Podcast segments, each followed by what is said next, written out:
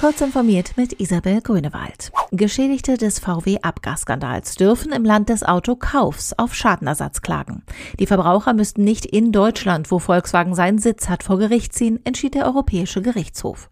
Hintergrund ist der Fall von 574 VW-Kunden, die vom Verein für Konsumenteninformation in Österreich vertreten werden und deren Sammelklage vor dem Landgericht Klagenfurt anhängig ist. Normalerweise müsste eine Klage in dem Staat eingereicht werden, in dem der Beklagte seinen Sitz oder Wohnsitz hat.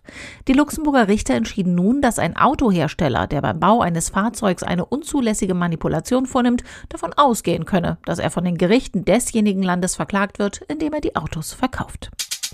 Die Bundesregierung will das E-Government vorantreiben und greift dabei zu einem heiklen Mittel. Sie plant, die Steuer-ID in eine allgemeine Bürgernummer für alle möglichen Ämter zu verwandeln. Das Vorhaben führt zu Ärger. Der Bundesbeauftragte für den Datenschutz Ulrich Kälber lehnt es aus verfassungsrechtlichen und aus datenschutzrechtlichen Gründen ab. Es bestehe die Gefahr einer vollständigen Registrierung und Katalogisierung der Persönlichkeit, sagte Kälbers Sprecher gegenüber CT. Ibusi nennt das Elektro-Startup Electric Mobility Solutions, kurz EMOBS, ein Leichtfahrzeug mit variablem Aufbau. Es soll als Bus, Kipper, Kastenwagen, Transporter, Pickup oder Camper kommendes Jahr auf den Markt kommen. Seit Dezember 2018 tüftelt das Unternehmen aus dem hessischen Münster an einem Leichtfahrzeug, das die Besitzer nach dem Lego-Prinzip umbauen können sollen. So könnte der Ibusi werktags als Transporter dienen, Wochenends die Familie kutschieren.